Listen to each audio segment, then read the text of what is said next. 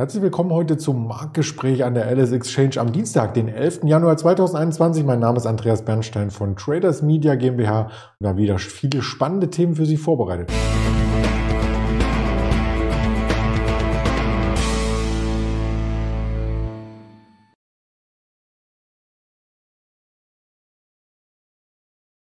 Der DAX beschäftigt uns selbstverständlich. Der kämpft mit der 15.800. Gerade im großen Chartbild eine sehr, sehr spannende Marke. Und bei den Einzelaktien kommen einige Aktien jetzt vielleicht auf ein Niveau, wo sie wieder kaufenswert sind. Eine Apple schauen wir uns an, eine Moderna, eine Airbnb und eine Hermes. Und das Ganze möchte ich nicht alleine hier vollziehen, sondern mit dem Daniel Saurens. Hallo Daniel. Schönen guten Morgen. Ja, der DAX hat ja gestern äh, die Bewegung fortgeführt, die er schon Donnerstag, Freitag angestimmt hatte. Also nach dem FOMC-Protokoll war so ein bisschen die Kauflust raus. Ähm, das hat sich am Abend, zumindest in den USA, wieder etwas äh, revidiert. Äh, wie siehst du denn den Stimmungsumschwung aktuell am Markt? Genau, wir haben gestern äh, ein bisschen gescherzt und gesagt, dass FOMC vielleicht für Fear of Making Calls steht, äh, also äh, nicht für das, was die Abkürzung eigentlich bedeutet, denn äh, lustigerweise die Nasdaq ist natürlich aufgrund der FED in den letzten Wochen deutlich runtergegangen und auch der DAX hat wenigstens mal 500 Punkte von seinem Rekordhoch abgeben müssen. Wir sehen aber jetzt am Dienstag schon wieder, es war in den letzten Monaten häufig so, dass es einen Turnaround Dienstag schon mit Beginn am späten Montag gab. Und das sehen wir diese Woche äh, interessanterweise wieder. Gestern Abend die Nasdaq ja mit voller Pulle ähm, nach oben gezogen und heute früh auch äh, vorbörslich einigermaßen fest. Und der DAX, du hast eben gesagt, er kämpft um die 15,8, jetzt kämpft er schon mit der 15,9. Also auch da sieht man, ähm, wir gehen ein Stück weit nach vorne. Und äh, das ist alles sehr, sehr spannend, wenn man sich auch mal die Stimmungsindikatoren anguckt. Ja, und vor allem auch die Volatilitäten. Wir haben beides natürlich hier im Programm. Äh, zuerst den äh, VDAX, der natürlich für Trader immer wieder spannend ist vor dem Hintergrund, wie stark kann eine Bewegung ausfallen. Und der ist in äh, der letzten Woche um über 10 Prozent nach oben angestiegen.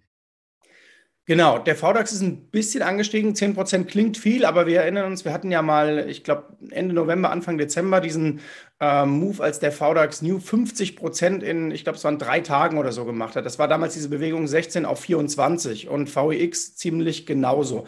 Ganz so brutal war es dieses Mal nicht. Es ging auch etwas geordneter nach oben in der Vola.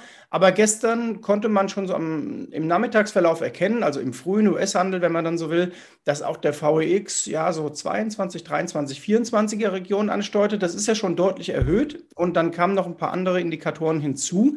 Und vor allem an der Nasdaq, wenn man da mal speziell drauf geguckt hat, da waren wir dann auf Ausverkaufslevel. Ähm, es gibt ja keinen Fear and Greed Index speziell für die Nasdaq, aber ich baue mir den immer so mit ein paar extra Daten äh, selber zusammen, so will ich es mal formulieren. Also, dass man da auch die gleitenden Durchschnittsabstände sich anschaut. Man kann ja zum Teil die Indikatoren auch kombinieren. Und das war gestern dann schon an der Grenze zu Extreme Fear.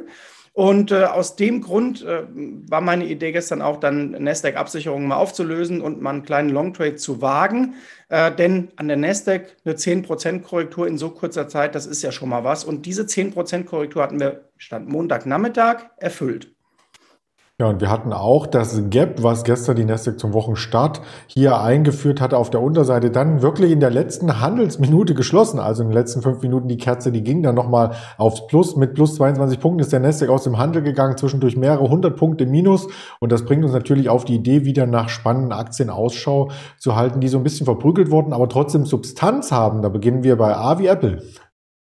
Genau, wir beginnen bei A wie Apple und äh, auch da, man bekommt als Börsendienst da immer auch mal so Mails von Lesern und gestern, äh, da sind manchmal die Leser auch ein ganz guter Seismograph, gab es so zwei, drei, äh, die schickten uns Screenshots und da waren dann Microsoft und Apple und noch ein paar andere drauf mit äh, Minuszeichen. Es war ja gestern äh, zum Anfang doch fast überall ziemlich rot und äh, da war dann der Tenor, oh, geht's jetzt auch bei den Großen los? Äh, und das haben wir ja auch lange nicht gesehen. Die Großen waren ja immer der hier auch besprochene Bond-Ersatz, dass du sagst, wenn es am Markt rappelt, dann halten aber trotzdem die Apples und Microsoft so richtig wie Beton. Und gestern gab es da ein Bröckeln. Und das ist aber, wenn man die Korrektur Abfolge sich mal anguckt, durchaus logisch. Erst hat es die wirklich naheliegenden Aktien zerschossen, 2021. Dann kam die zweite Reihe, guter Qualität, aber Überteuerung. Beispielsweise Etsy, Lululemon habe ich mir in den letzten Tagen mal angeguckt. Ähm, das sind so Beispiele für, das sind jetzt nicht die allergrößten Titel, aber wirklich, die haben Substanz, die haben eine gute Marke, waren aber vorher schlicht zu teuer. So.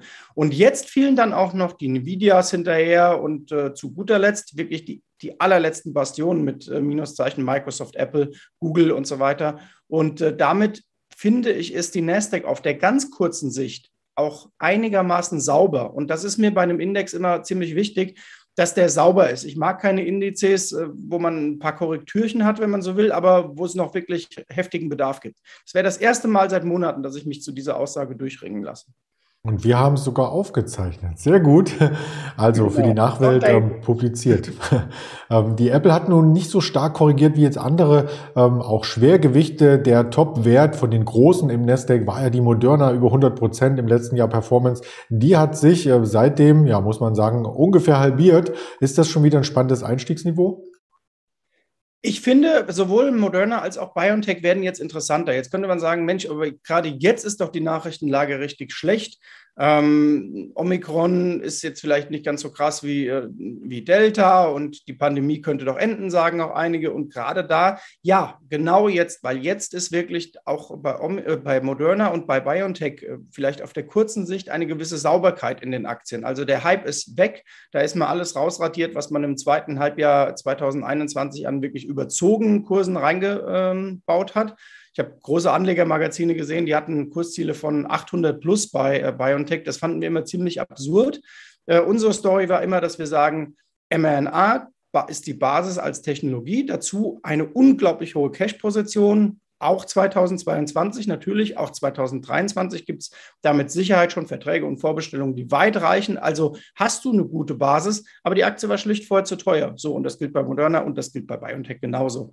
Und jetzt ähm, beide Aktien, wie ich finde, in einem kleinen Ausverkaufsmodus gewesen. Und gestern hatten sie auch zeitweise, wenn man sich mal den Tagesverlauf anguckt, auch im frühen Verlauf, schon eine ganz gute relative Stärke. Und das äh, gefällt mir.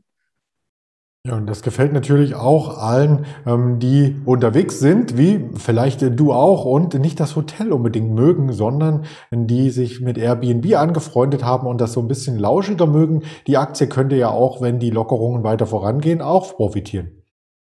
Ganz genau. Der, der jüngste Case bei Airbnb in der Korrektur war aber, glaube ich, eher dieser äh, Fettansatz, dass man sagt, oh, die sind ja verschuldet und da kommt ja kein Cashflow rein, also im Sinne von Gewinn, äh, da passiert erstmal nichts. Und äh, damit standen Aktien wie Airbnb eben auf der Abschussliste. Und äh, wenn man sich aber jetzt äh, die Firma anguckt und an die Markenstärke womöglich glaubt, dann ist eine Airbnb durchaus spannend. Also dieses äh, jüngst deutlich zusammengefaltete Niveau finde ich interessant. Und äh, man sieht ja in Europa auch, dass Reisekonzerne ja durchaus ziehen. Also wenn wir die an der Stelle hier besprochenen äh, Titel mal angucken der letzten Woche, wir hatten die Lufthansa drin, wir hatten Carnival Group, wir hatten eine TUI schon dabei und die sehen alle ziemlich gut aus in letzter Zeit. Ja, was mich so ein bisschen stört an den privaten Reisen ist, dass niemand äh, aufpasst, dass das Gepäck auch wirklich aus dem Zimmer rausgeräumt wurde und dann fehlt am Ende die Hermes-Tasche. Das ist die Überleitung zur nächsten Aktie. Luxusgüter gehen immer, meint man. Auch da gab es eine kleine Korrektur, aber vielleicht ist das auch schon wieder ein spannendes Einstiegslevel.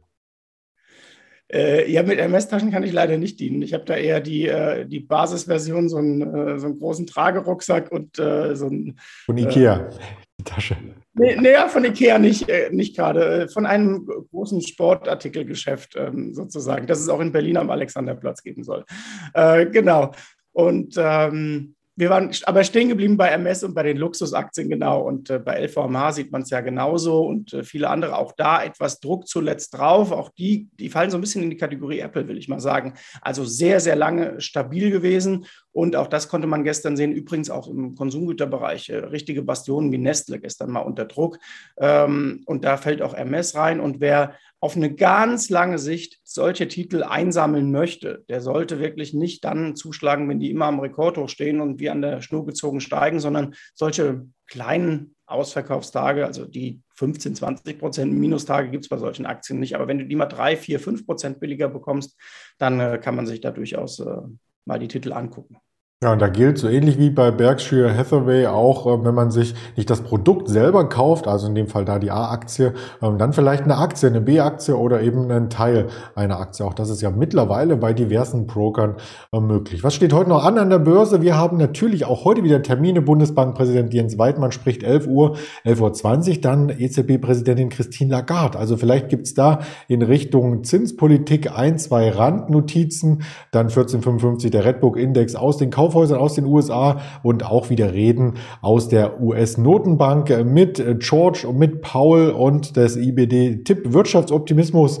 Die Kennzahl wird 16 Uhr veröffentlicht. Das sind die Daten, die uns heute noch ähm, hier beschäftigen. Auf den Kanälen YouTube, Twitter, Instagram, Facebook gibt's Updates über den Handelstag hinweg und das Gespräch wurde aufgezeichnet für dieser, für Apple Podcasts, für Spotify und für Amazon Music. In diesem Sinne wünsche ich dir noch eine tolle Woche, viel Sonne, auch im Herzen und äh, viel Erfolg beim Trading, Daniel. Viel Erfolg euch allen beim Trading und eine schöne Woche. Bis dahin. Danke, ciao.